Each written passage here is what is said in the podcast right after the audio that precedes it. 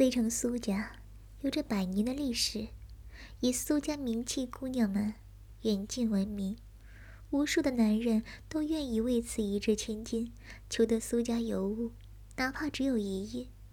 苏家人口众多，分布也广。不过每年六月份，所有苏家人都会齐聚苏家老宅，参加一年一度的名气选拔赛。苏家年满十五周岁的姑娘们都可参选，当然，参赛的姑娘们也是有要有要求的，长得漂亮，胸可以不大，但是形状要美，皮肤嫩滑，没有杂毛，身体没有异味甚等等，至屁股、腰部。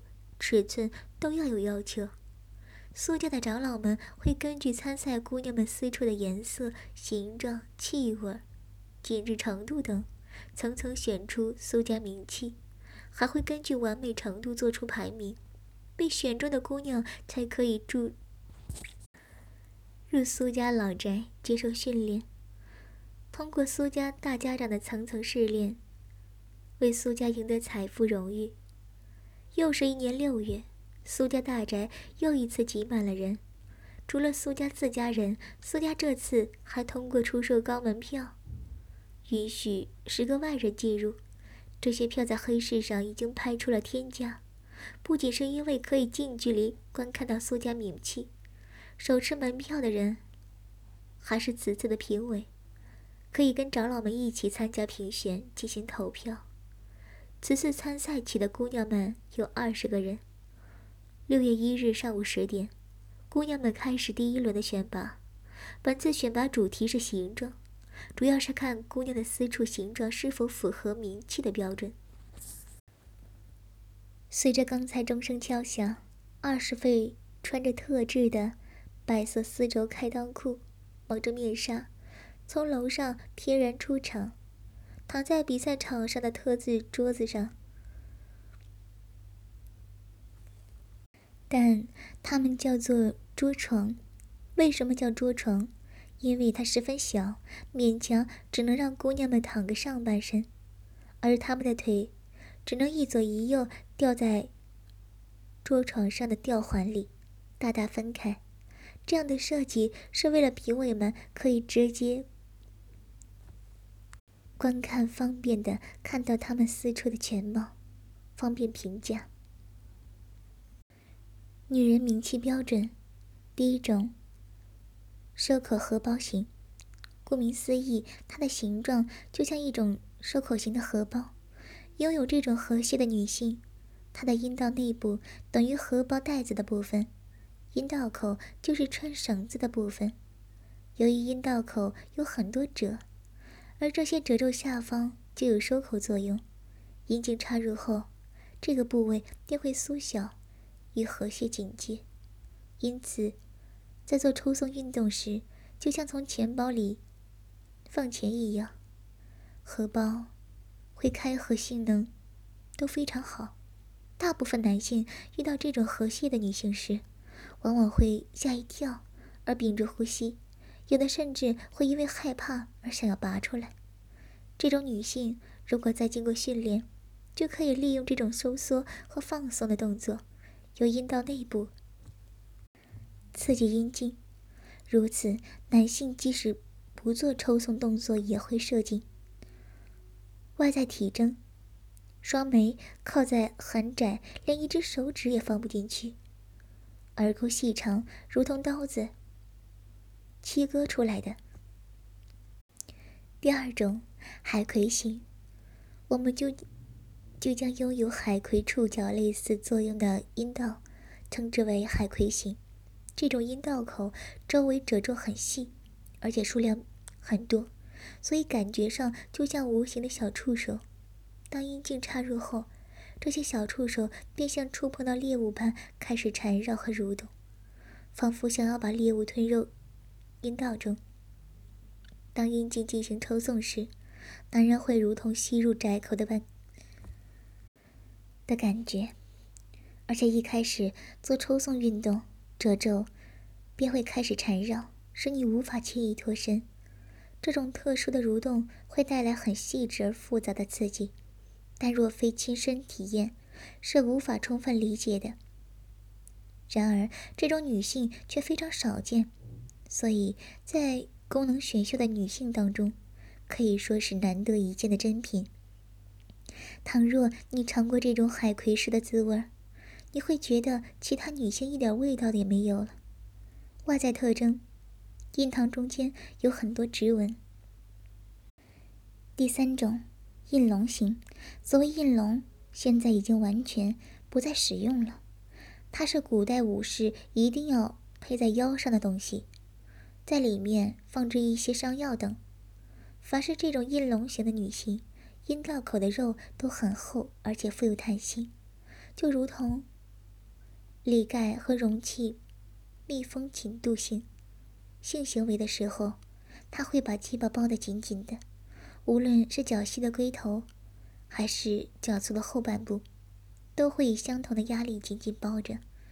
无论是较大或较小的鸡巴，它都能以适当的紧密程度贴合着。这种缩性弹性很好，所以这种女性也是很难得的上品。由于相形之下，它的伸缩性及弹性都有限。所以无法撑到足大包容特大号的鸡巴，同时太小的鸡巴它也无法紧密贴合，只是在大致范围内有紧贴的感觉而已。外在特征：双眉之间有两条深深的直纹，遇到额际，越靠近而被夹起的眉间有一小团肉隆起。第四种，章鱼弧形，因为这种女人百万之中。都是难得一见，属于极品中的极品。因为本人也没有遇到，故此没有记载。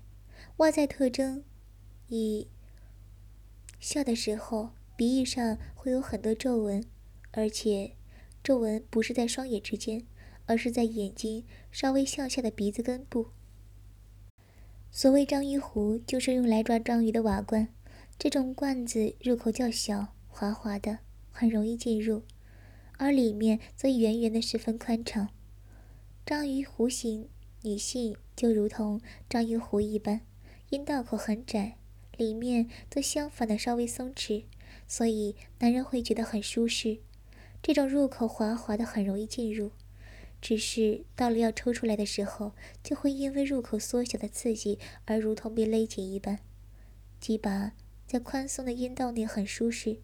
在里面可以尽情的膨胀，但是抽出来时感觉更强烈，这一点儿就是它比其他型好的地方。要真正发挥其特殊的功能，所以三前一身的抽送技巧进行运动，抽时无论男女都会领略到麻痹的感觉，双方都能享受到愉快。如果只会拼命将鸡巴往前送，这样是无法领略到章鱼湖女性的滋味，她在性方面受喜爱度极高，因而可以说是功能优异型，是上品中的上品。这种女性非常罕见，大约百万人当中只能找到一人，或许找不到，也十分蹊跷。第五种，肺鱼子型。外在特征：笑的时候，鼻翼上会有很多褶皱，而皱纹不是在两眼之间，而是在眼睛稍微向下的鼻子根部。拥有这种阴道的女性，其阴道内部的前壁有粗粗的颗粒状，有如鲱鱼子一般。男人的龟头尖端碰到了这个部位，会觉得异常的刺激，而男人抽送时，颗粒子。给予龟头刺激而产生强烈的快感，如同采取后尾插入，不只是龟头尖端部分，包括包皮系带的龟头最敏感部位都会被这种粗糙的粒子摩擦，那种快感，除非亲身经历，否则无法想象，堪称绝品。第六种，前垂型，外在体征。人中下呈现很尖很尖的形状，耳沟人口的位置有下垂凸起。为前垂型女性，即指阴道口的前庭部分肌肉特别发达，如同覆盖着阴道口一般，发育情况特别良好。在普通形状下，亦没有与性兴奋时也会展露出来，因为越发对于性反应也更更加的敏感，因而会有强烈的快感。只要稍微刺激，就可以达到忘我的境界。做爱时不必花很长的前戏时间，只要插入后扭把腰部，女性很快便能达到高潮。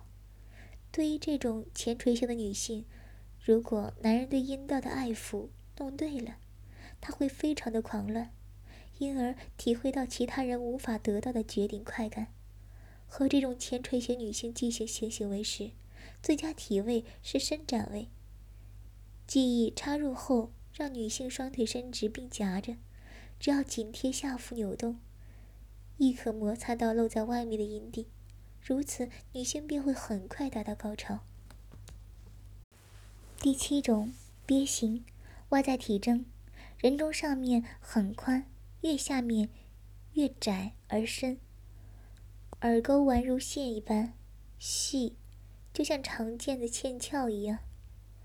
鳖是咬住了，就绝对不会松口，不管你如何打它或敲它，它都不会松口的，反而越咬越深，越咬越紧。鳖是天性非常顽固的动物，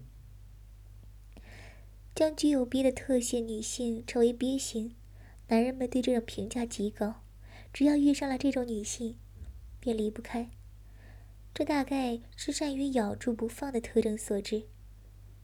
故有极品之说，因为这种鳖型女性阴道口非常小，一般的阴茎都很难插入，而且只要插入了，它就会缩紧，以致男人无法顺利进行运动。换句话说，就是收容到了极限，男人只会觉得自己如同被胶水粘在了阴道壁一般，可是被勒紧的感觉却又非常刺激，因为阴茎口太窄了。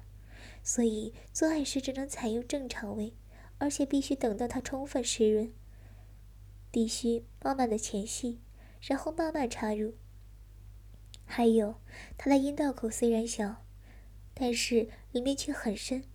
如果男性的阴茎没有达到深处，女性很难达到快感。解决此问题的最好办法是采用女上位。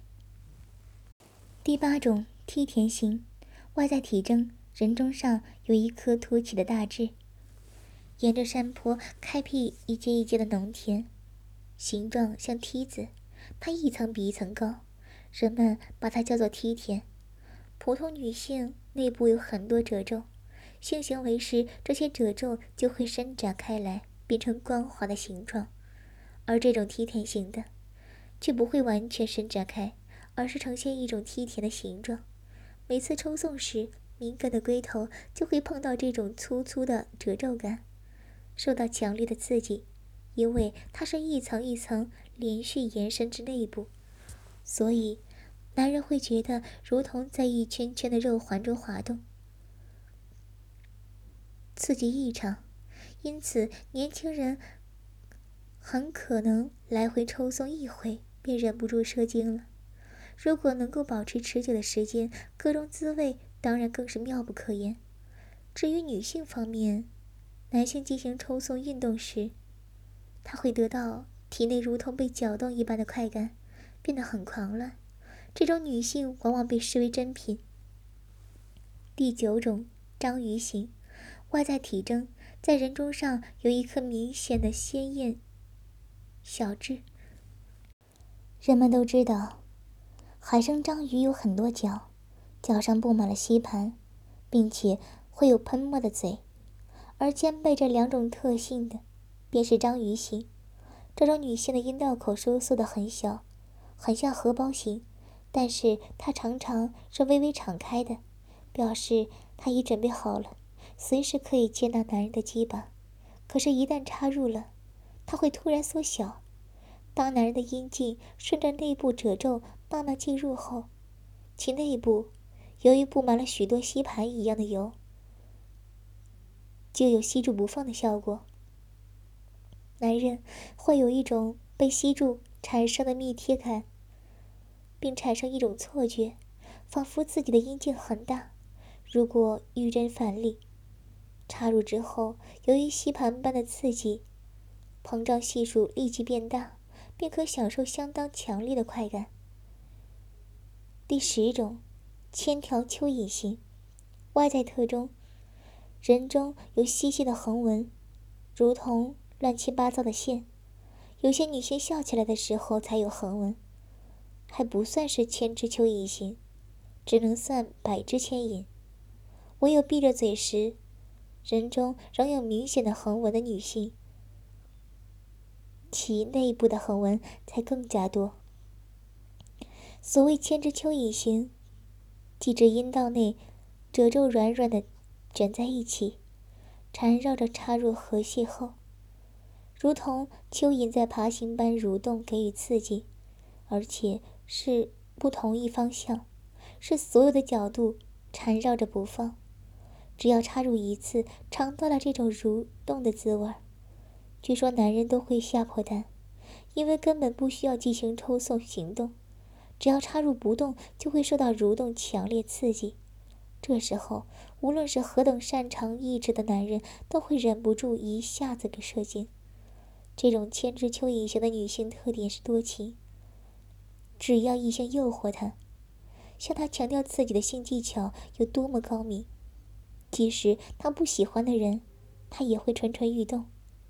这是因为他阴道内的蚯蚓在自动的蠕动，非其意志所能控制的。